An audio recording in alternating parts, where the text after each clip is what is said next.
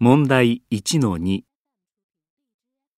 話の内容と合っているものに丸、違っているものに×をつけてください。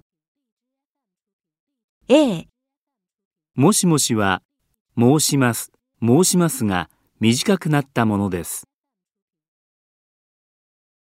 B、申しますは、これから名前を言いますよという意味です。